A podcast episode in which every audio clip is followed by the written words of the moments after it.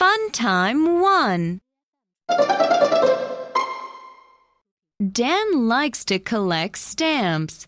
He buys stamps from a stand on the street.